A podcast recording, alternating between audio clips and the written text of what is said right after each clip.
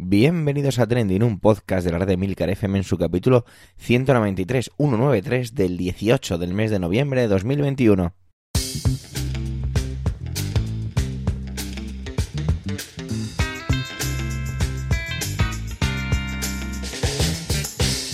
Trending es un podcast sobre lo que pasa, sobre lo que ocurre, sobre las noticias que vuelan las redes sociales. Todo yo con opinión y siempre con ánimo de compartir. Por ello somos varias voces, aunque yo, Javier Soler, haga de presentador. Trending es tu podcast de noticias semanal. Adelante. El pasado 13 de noviembre tuvo lugar una presentación muy bonita y que supongo que Alma le llenará de orgullo patrio, por así definirlo, ya que tiene que ver con un cohete que va a ser lanzado desde la instalación INTA en Arenosillo, en Huelva, y como ya bien sabéis, pues Alma es de allí. Y bueno, mirar, mejor que os lo cuente ella. Adelante, Alma.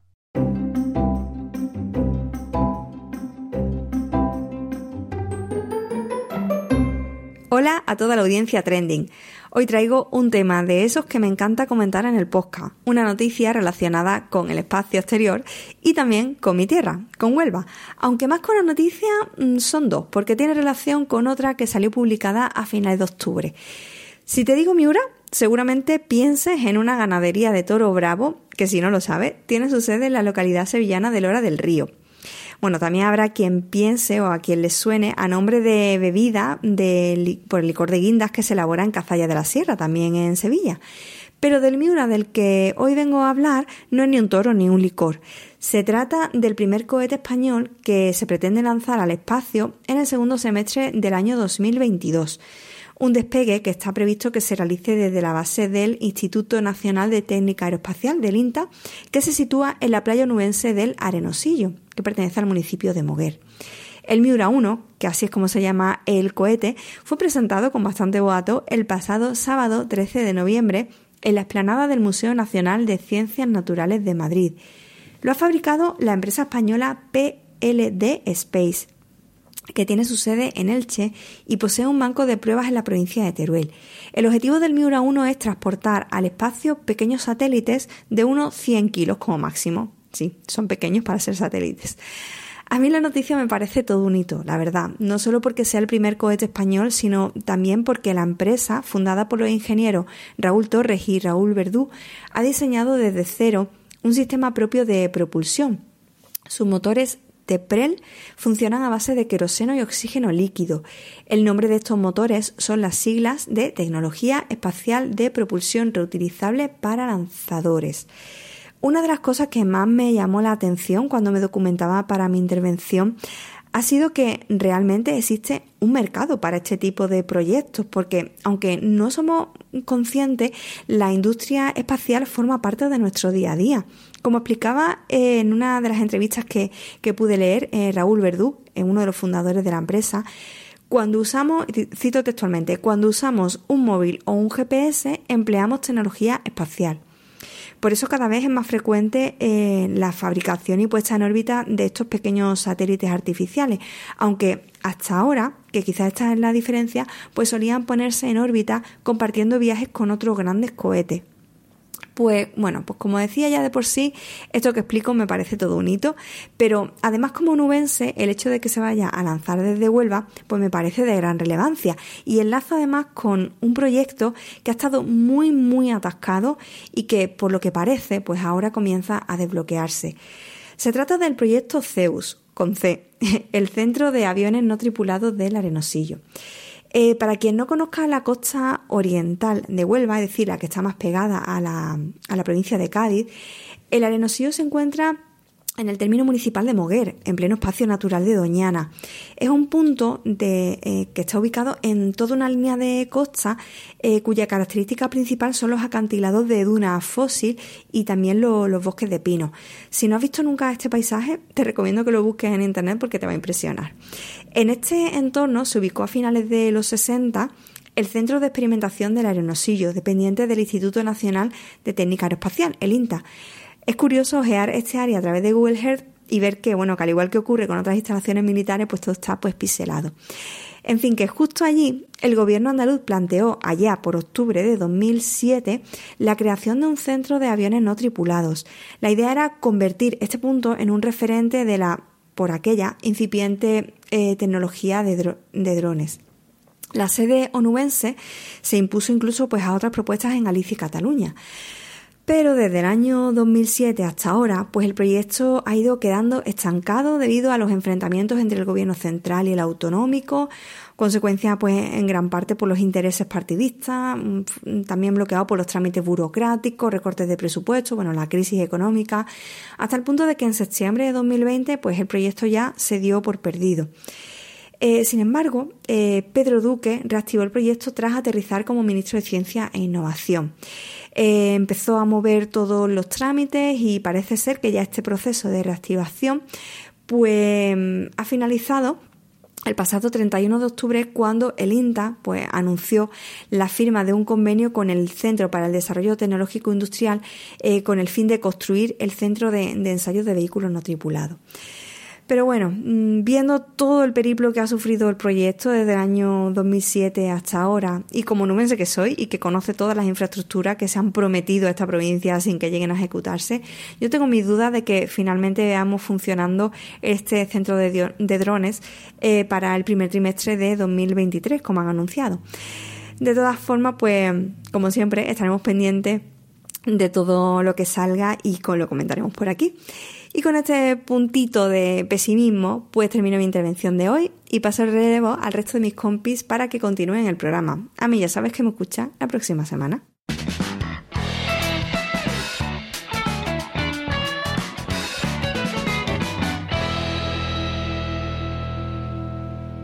Manuel trae un tema de estos que son delicadillos, porque tiene que ver con esas situaciones que ocurren a la salida de los colegios, esos atropellos a sus puertas. Vamos a ver desde qué punto de vista nos lo analiza, ya que él, como padre que recoge a su hijo en el colegio, tendrá mucho que decir. Adelante, Manuel.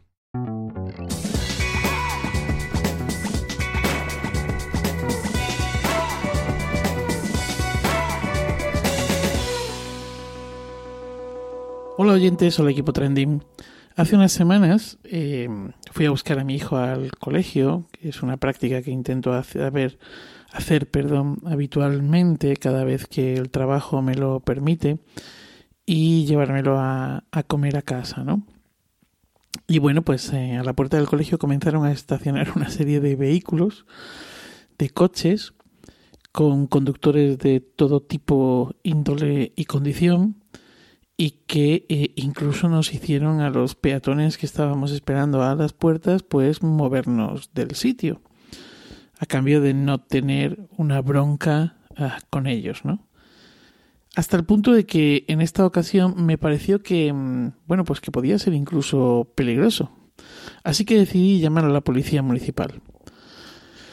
El agente que me atendió me dijo que no podía hacer mucho, que iban a acabar a tortas cualquier día y que necesitaba tener cuatro patrullas allí para poder, eh, de alguna manera, acotar eso que bueno, que iba a dar un aviso y que quizá aparecería por allí. O no, como no así ocurrió, que no aparecieron. Ese mismo día hubo un accidente mortal a las puertas de un colegio de Madrid. Murió una niña de seis años y otras dos resultaron heridas en la puerta del colegio Monte Alto. Las tres fueron atropelladas por un vehículo conducido por una madre que iba también a recoger a su hija a ese mismo colegio y que, bueno, pues la escena es, es la que habitualmente contemplo, ¿no? En las puertas del colegio de mi hijo y se pueden ver en muchos centros escolares de Madrid y de otros lugares. Y es esos coches en doble y tercera fila, esos coches que arrancan, esos niños que cruzan entre los coches, que no utilizan los pasos de peatones, porque incluso los propios pasos de peatones, de peatones se encuentran colapsados, ¿no?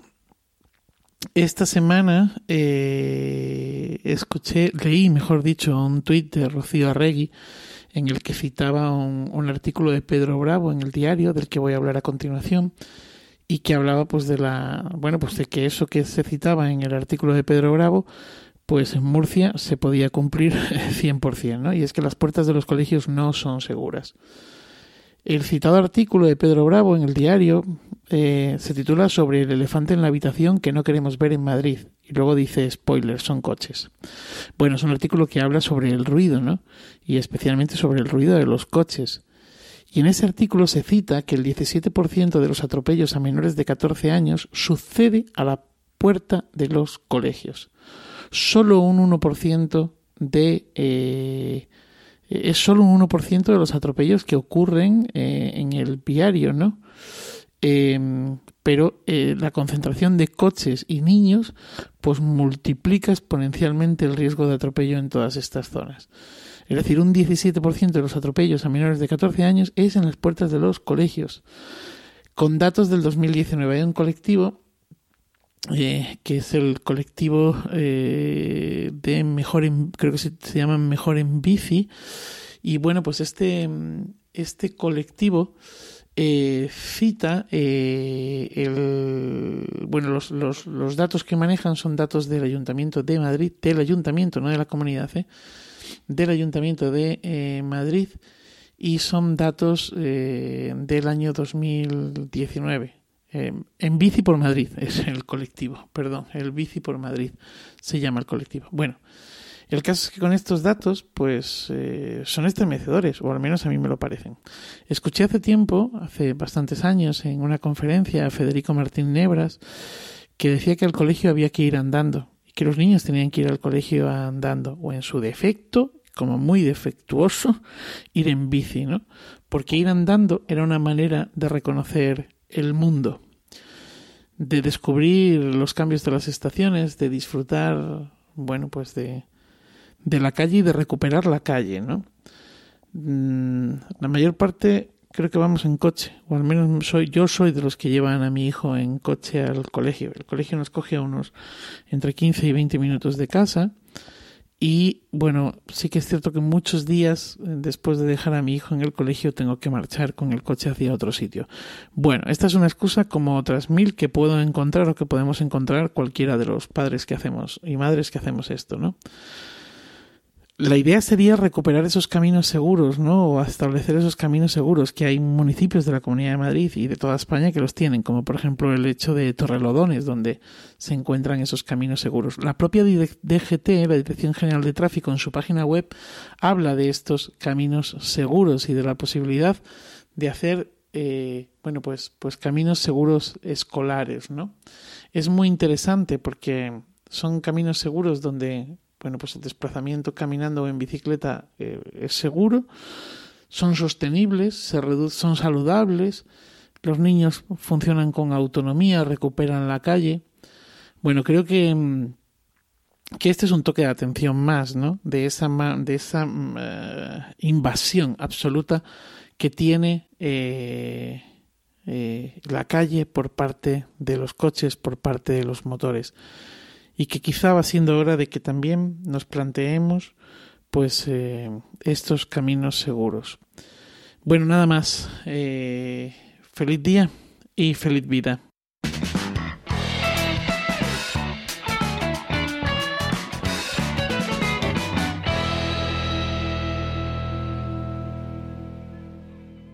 Cosas como estas te hacen recordar que el tiempo pasa y que te haces mayor, ¿no? Se celebran 20 años, el 20 aniversario del estreno de la primera película de Harry Potter, es decir, Harry Potter y la piedra filosofal. Y sobre esto viene a hablarnos Antonio. Madre mía, cómo pasa el tiempo. Adelante, Antonio.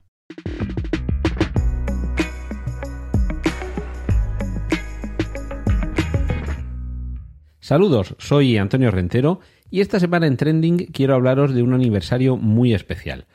Un mes de noviembre de hace justo 20 años llegaba a los cines Harry Potter y la Piedra Filosofal, la primera adaptación cinematográfica de la exitosísima novela que apenas un lustro antes había revolucionado el panorama literario infantil y juvenil. A partir de ese momento, ese fenómeno literario que desde luego ya era incontestable en todo el mundo, se amplió todavía más. Hay una, legión enorme de fans de la saga Potter, los famosos Potterheads, que llegaron a la literatura a través de la película. Desde luego también son muchísimos los que estaban deseando ver en la gran pantalla la adaptación de la novela, de las novelas, porque siete novelas llegaron a convertirse en ocho películas. Posteriormente, además, ha habido obras que no han sido llevadas al cine e incluso un catálogo de criaturas, ese animales fantásticos y dónde encontrarlos, que ha derivado, ya digo, de un catálogo de criaturas en su propia franquicia con películas de índole narrativa, es decir, que hay una trama, hay personajes y hay una historia, partiendo, digo, simplemente de una enumeración de las criaturas fantásticas que aparecen en estas, en estas novelas. Pues bien, estamos ante un fenómeno que, aunque hace ya 20 años, para muchos forma parte de su vida porque los más jóvenes han crecido con Harry Potter.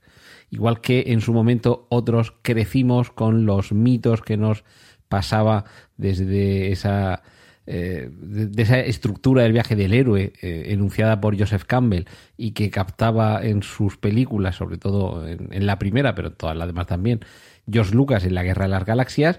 Ha habido generaciones que han crecido con Matrix, con El Señor de los Anillos, ahora con el universo cinematográfico Marvel, pero me parece indiscutible que hay una generación Potter, los que además llegaron a unas películas que se tomaban muy en serio, lo que inicialmente se podía denominar simplemente como un divertimento, una saga literaria de pura evasión, dirigida a un público eh, juvenil más que infantil realmente, pero que le trataba con respeto, le trataba eh, además con una prosa realmente, en fin, no vamos a decir que el premio Nobel eh, J.K. Rowling esperando que, que la llamen en algún momento para dárselo, pero si la comparamos eh, su forma de escribir con la de otros muchos escritores eh, de esta llamada literatura aeroportuaria, como va a ser Dan Brown, también autor de éxito y también con películas de cierto éxito, evidentemente hay una amplísima diferencia.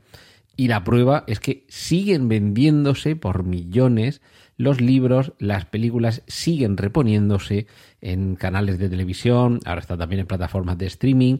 Para mí es una película muy navideña, sobre todo porque en algunas ocasiones hay cadenas de televisión que han programado un ciclo navideño en el que han repasado toda la saga, con lo cual un sábado tenías eh, en la sobremesa una película y el domingo la siguiente, eh, a la semana siguiente otras dos, y así para completar un programa navideño que me parece delicioso. Es decir, que a partir de una novela tenemos toda una saga de novelas, después toda una saga o una franquicia de películas y casi una costumbre hay viajes temáticos, hay parque temático, hay actividades que se celebra el, día de Harry Potter, que si no recuerdo mal, es eh, el primer viernes, o el primer fin de semana de febrero. Y desde luego, yo he visto en más de una ocasión que los fines de semana, en algunos eh, espacios diáfanos, eh, en un cauce de un río, en, en, un, en una pista deportiva, en un jardín, he visto a los jóvenes practicar el Quidditch. Evidentemente no se puede volar, pero sí con su escobica, ahí entre las piernas, corriendo para atrapar esa snitch dorada. Es decir, todo un fenómeno que hace 20 años, hace ahora 20 años, llegaba con la difusión que siempre da el cine a, todos los rincones del planeta. Y a mí me produce mucha alegría. A mí me cogió ya mayor, evidentemente. Yo tengo ya 51 años, pues ya si sacáis las cuentas, eh, Harry Potter con 31 años eh, pues fui a verlo, ido a ver todas las películas. Si las ponen por la tele también las veo sin considerarme ni un acólito, ni un Potterhead, ni un superfan. Pero reconozco que son unas películas que transmiten valores, que eso siempre es importante, que entretienen, que además la trama y los personajes están muy bien construidos y que se disfrutan, que se disfrutan muchísimo y que además, y esto me parece importantísimo, se puede disfrutar de forma intergeneracional. Es decir, que el hermano mayor la puede ver con el hermano pequeño, los padres la pueden ver con los hijos, los nietos pueden llevar, perdón, bueno, sí, los nietos pueden llevar a los abuelos y los abuelos a los nietos. Es decir, una película, no sé si el calificativo familiar sería perfecto, pero una película que puede disfrutarla toda la familia y que da igual que hayan pasado 20 años, cuando tu hijo o tu sobrino que ha nacido hace 6 o 7 años ahora empiece a ver Harry Potter, la va a disfrutar exactamente igual que la disfrutabas tú con 15, 20, 30 años cuando la descubriste en el momento en el que hace 20 años llegó por primera vez a la pantalla. Así que de vez en cuando que podamos conmemorar que sigan existiendo este tipo de películas y este tipo de fenómenos, me parece que, que en fin, que, que, está, que está bien que lo recordemos, que lo recordemos con cariño y que como homenaje nos propongamos recuperar las novelas, recuperar las películas, disfrutarlas y compartirlas. En fin, y esto era lo que quería compartir esta semana con vosotros y ahora os dejo con los contenidos de mis compañeros aquí en Trending. Un saludo de Antonio Rentero.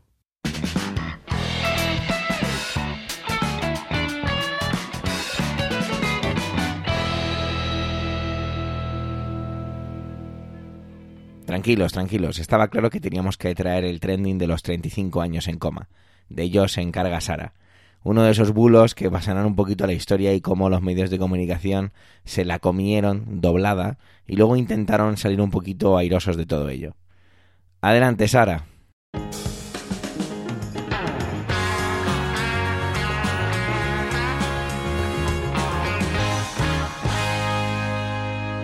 Ya hemos hablado en anteriores ocasiones de los bulos y la desinformación, así como del papel crucial que juegan las redes sociales para difundir noticias, ideas o mensajes que pueden ser desde bulo a simples manipulaciones de la realidad. Las prisas y nuestra forma ansiosa de devorar redes sociales y medios de comunicación no ayudan tampoco y normalmente no profundizamos casi nunca en las historias, nos quedamos en titulares o como mucho hacemos una lectura vertical. Pero lo peor llega cuando los difusores de los bulos no son mensajes reenviados de WhatsApp desde cualquier persona o usuarios anónimos de Twitter, sino cuando son referentes, ¿no? Como los medios de comunicación con la firma de un profesional detrás, los que ayudan a difundir noticias sin ningún tipo de contraste con la enorme crisis de reputación que, arrastran los medios de comunicación, impulsados en gran parte, pues ya sabemos, la crisis económica, la, falta de personal, la falta de un modelo sostenible que, que, lo saque adelante, supone un duro golpe cuando estos se hacen eco de noticias insulsas, sin ningún tipo de sustancia o que encima algunas veces puedan ser falsas, de tal forma que son los verificadores de noticias que tanto y tan bien funcionan ahora los que, los que tienen que investigar a sus propios compañeros sobre las noticias que cuentan para desmentirse los unos a los otros. Bueno, te preguntarás cuál es el trending del que hablamos hoy, si no lo has sospechado a estas alturas. Hoy hablaremos de Manuel Monteagudo, el seudónimo de un poeta gallego que afirmó haber despertado de un coma tras 35 años. La historia de este hombre era carne de medios de comunicación y sobre todo de televisiones. ¿Qué funciona mejor que un drama con final feliz y tan repleto de anécdotas para el clickbait y las reproducciones? Incluso la televisión pública eh, entrevistaba a Manuel Monteagudo, que en realidad se llama José Manuel Blanco Castro y tiene como unos 64 años. Lo que más llamó la atención a los medios de comunicación fue el hecho de que cuando cayó en el supuesto coma el país estaba en proceso de transición democrática y al despertar todo era muy diferente a lo que había dejado, incluido él, que la última vez que se miró al espejo decía tener 22 años. Y cuando volvió en sí, tenía canas, menos pelos, arrugas y todo lo que trae consigo el paso de los años.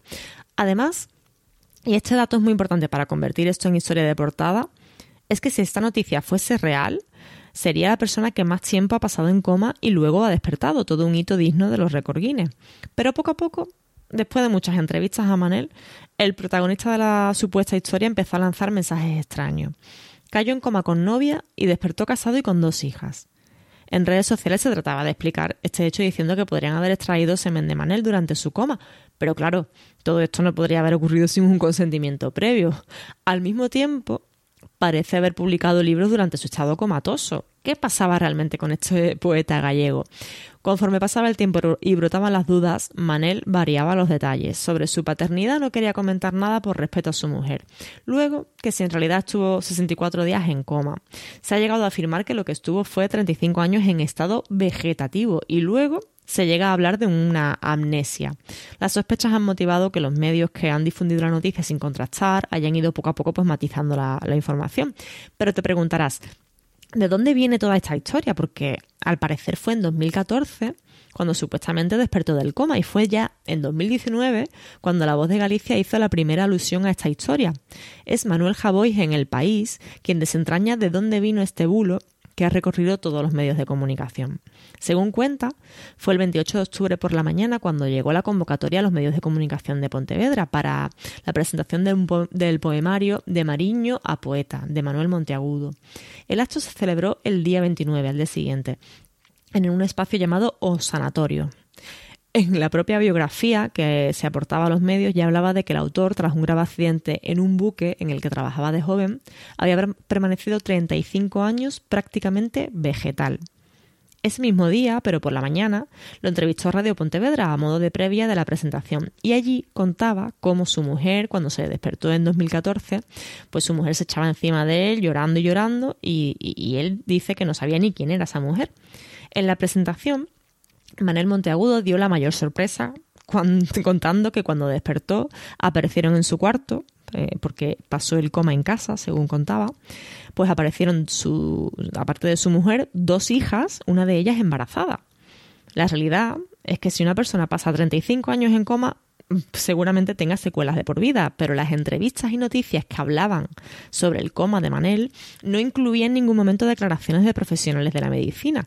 La verdad se fue desentrañando poco a poco, cuando empezaron pues, a verse las debilidades de la invención de Manel, que llegó a decir que en realidad lo que le pasó durante varios años después de, de este famoso accidente es que se desmayaba cada dos por tres y que preferiría haberse quedado en coma por la trabajera que le había dado a su mujer cuando le pasaba esto. Bueno, Madre mía, Manel, la que has liado, pollito. Los mismos medios y programas que dieron cobertura a la noticia empezaron a retractarse y retransmitieron el desmentido de Manel diciendo que tendría que haber parado esto eh, eh, antes. El pobre pues se sentía culpable. Pero ¿quién tiene aquí la culpa? ¿La imaginación de Manel o, los medios de comunicación que le dieron bola? Otros medios o verificadores, como Maldita, han llegado a encontrar a un vecino suyo que, que ha, desvelado la mentira de Manel y ha desmentido toda la situación diciendo que lo ha visto haciendo vida normal en todo momento. ¿Tan difícil era de contrastar la información de Manel?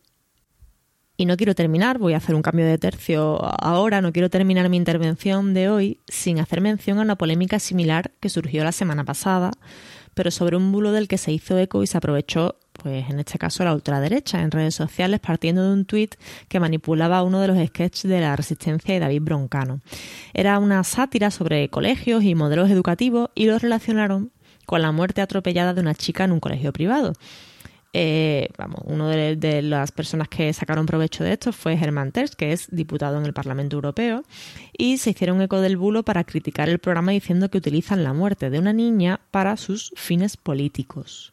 En realidad, pues la confusión a la manipulación se debe a un parecido entre los nombres del colegio, que eh, el que aparece en el sketch y el de la realidad donde ocurrió pues esta desgracia.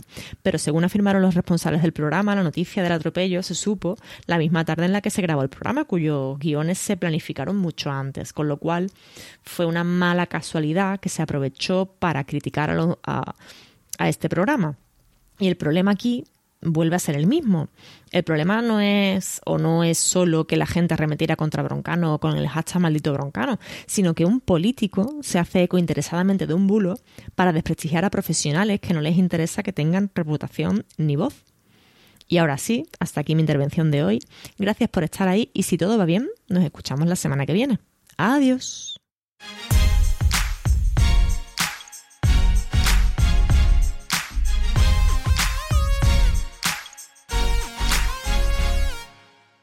En un principio iba a traer otro aniversario, no el de Harry Potter, que de ese se ha encargado Antonio, sino el aniversario de los 10 años desde que existe o desde que se publicara la versión final de Minecraft. Y hago la matización de versión final, ya que la presentación de este videojuego fue allá por el 17 de mayo del 2009. Sin embargo, me encontré una de esas noticias que me parecen súper curiosas y dije, no, no puedo evitarlo, tengo que traerlo.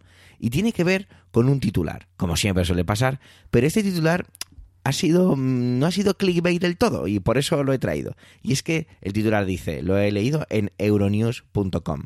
Macron cambia el azul de la bandera de Francia del cobalto de la Unión Europea al azul marino histórico. Entonces, podría haberos hecho yo un poquito más de clickbait diciendo que el presidente de la República Francesa ha cambiado la bandera de o ha cambiado el color de la bandera de Francia y enseguida diríais qué está diciendo este hombre. Aquí hay un montón de cosas muy divertidas o muy bueno, divertidas no, curiosas para mí. Resulta que cuando allá por 1976 el presidente de entonces, cuyo nombre es muy difícil de pronunciar para mí, Valéry Giscard de Stein, creo que se pronunciará así, como decía en 1976, cambió el tono del azul, que en aquel momento era azul marino, por azul cobalto. ¿Para qué? Para parecerse más y acercarse más a el azul que se utilizó en la bandera de la Unión Europea. A nadie se le escapa la importancia que tienen los símbolos, las banderas, los escudos. En España tenemos un claro ejemplo de ello. Siempre tenemos, y hay muchos conflictos, eh, los que llamamos abanderados, es decir, la bandera constitucional actual, la bandera de las diferentes autonomías, la bandera de la República, la bandera que se utilizara en el régimen de Franco. A nadie se le escapa la importancia que tienen estos símbolos y lo que significa detrás.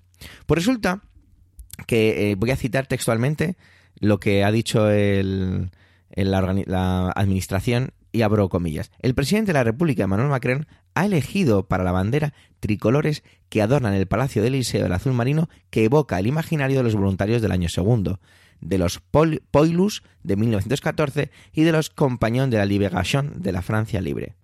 Cierro, cierro comillas, perdón, no paréntesis. Esto tiene que ver con que eh, estamos haciendo como una vuelta al origen. ¿Qué significa esos voluntarios del año segundo? Pues se refiere a esos hombres que se alistaron para, eh, evidentemente, al ejército en 1791, cuando eh, después de la Revolución Francesa estaba la cosa, evidentemente, más que menos mal. Sin embargo, todo esto ha suscitado en el carácter un poco francés, y no lo digo desde un punto de vista despectivo, sino utilizando un poquito el estereotipo y casi casi el humor ácido, en cuanto a que se han preguntado, oye, ¿en serio el presidente puede hacer algo así? Bueno, la primera respuesta que se me ocurre es, habiendo leído el artículo y un poquito sobre esto, Resulta que sí, porque si ya se hizo en 1976, el presidente cambió el azul marino por el azul cobalto para esa maniobra de acercamiento a la Unión Europea, entendemos que sí. Pero parece que no quedaba muy claro. En la Constitución eh, francesa dice que el, con los colores de la bandera son el azul, el blanco y el rojo. Por lo tanto, el tono no aparece especificado y parece que sí que es legal el realizar el tono que se quiera o que se pacte. Pero es que hay una especie como de, y aquí aparece denominado como eh, fait du prince, que sería algo así como una especie de unos privilegios. Justo hablaba yo la semana pasada de sobre privilegios de Trump como expresidente de los Estados Unidos, pues aquí saco justamente lo contrario, unos privilegios presidenciales que sí permiten al presidente de la República cambiar este tipo de cosas entonces los franceses han encontrado un poco esto, pero lo curioso es que esto viene de, atrás. Es decir, esta maniobra ya se había hecho, lo que pasa que ahora es cuando ha salido a la luz. Y también es un poco lo que parece ser ha molestado un poco a la opinión francesa o a la ciudadanía.